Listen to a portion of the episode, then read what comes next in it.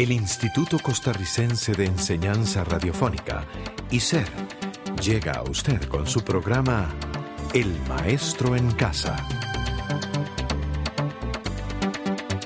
El Maestro en Casa, un programa educativo a su servicio.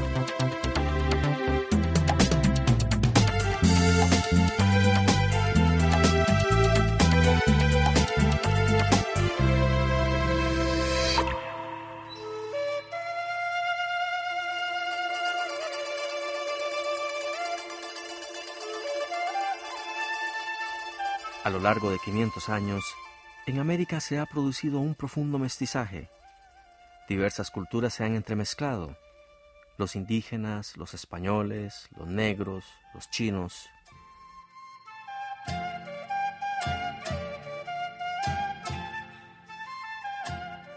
La anterior afirmación nos sirve para introducirnos al programa de hoy, el que tratará sobre la sociedad colonial hispanoamericana.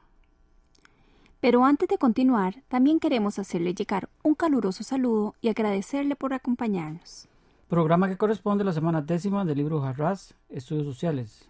Semana que ya leyó y analizó, lo que le permitirá una mayor identificación con el tema por estudiar.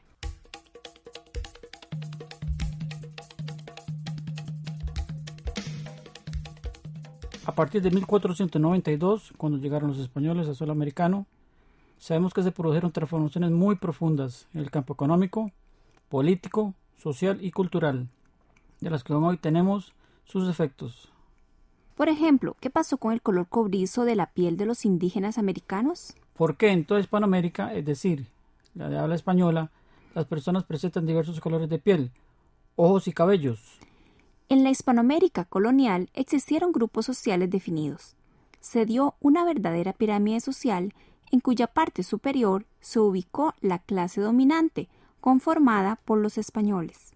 En orden descendente estuvo el grupo de los criollos, seguidos por los mestizos, los indios y el último eslabón los esclavos negros.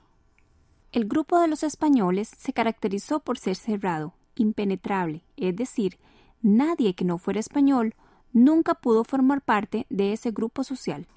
Estaba integrado por gente de piel blanca, quienes tuvieron el poder político y económico, grupo que sometió y explotó a los integrantes de los grupos considerados como inferiores.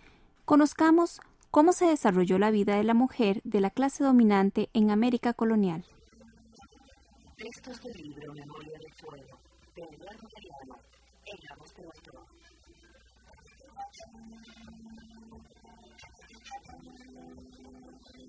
Nueva York, 1909.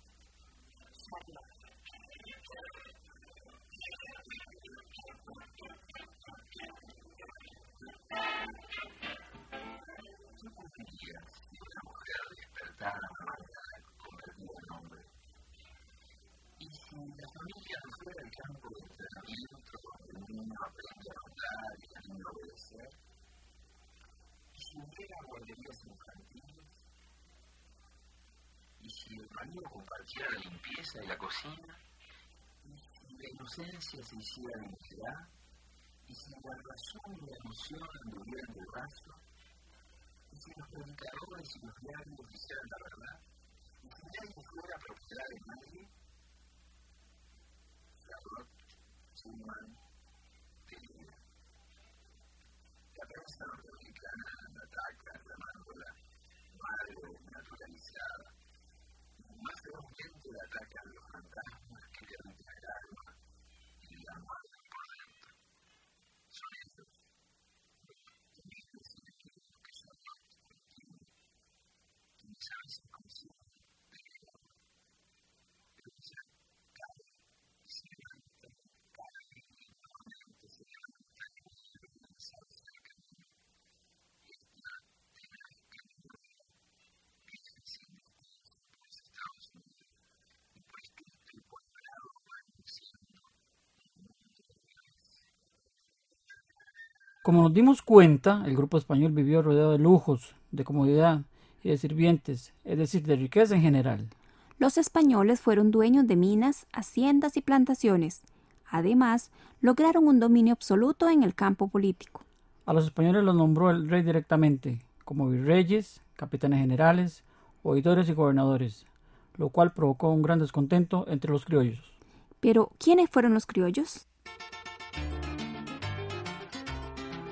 Segundo grupo de importancia en la sociedad colonial de América. Estuvo integrado por los criollos, que fueron hijos de españoles que nacieron en América. Los criollos contaron con el poder económico, no así con el poder político. De ahí que fue el grupo que inició y llevó a cabo los movimientos de independencia en América. Otro estrato de la sociedad colonial americana fue el de los mestizos, conformado por aquellas personas producto de la unión entre los españoles y los indígenas. Los mestizos formaron el grupo mayoritario de la sociedad americana. Desde el punto de vista numérico, grupo que junto con los indígenas fue explotado por parte de los españoles y los criollos. Ellos tuvieron que trabajar en beneficio del grupo dominante.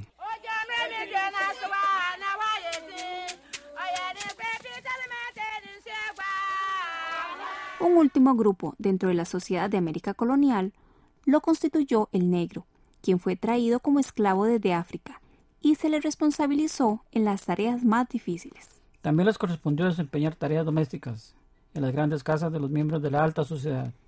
¿Qué resultó de la existencia de diferentes clases sociales en América colonial? Nosotros, actuales pobladores de América, somos producto de este conglomerado de grupos étnicos y el mestizaje que se produjo en nuestro continente. Así lo dijo el gran patriota suramericano Simón Bolívar.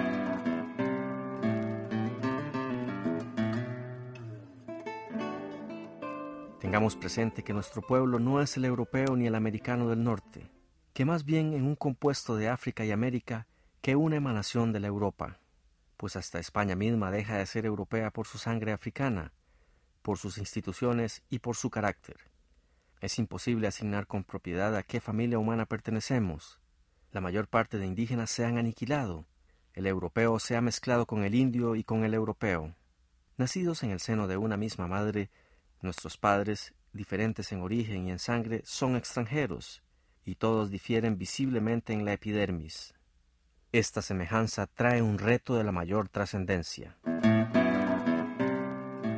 Efectivamente, la sociedad latinoamericana es en su gran mayoría producto de esa mezcla de sangre indígena, africana y europea. Podemos concluir afirmando que nuestro continente es un verdadero mosaico multirracial y cultural. Es tiempo de despedirnos. Por hoy le decimos gracias por su atención le invitamos a un próximo programa. Que esté muy bien.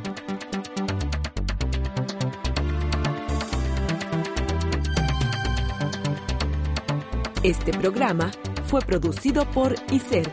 En colaboración con el Ministerio de Educación Pública.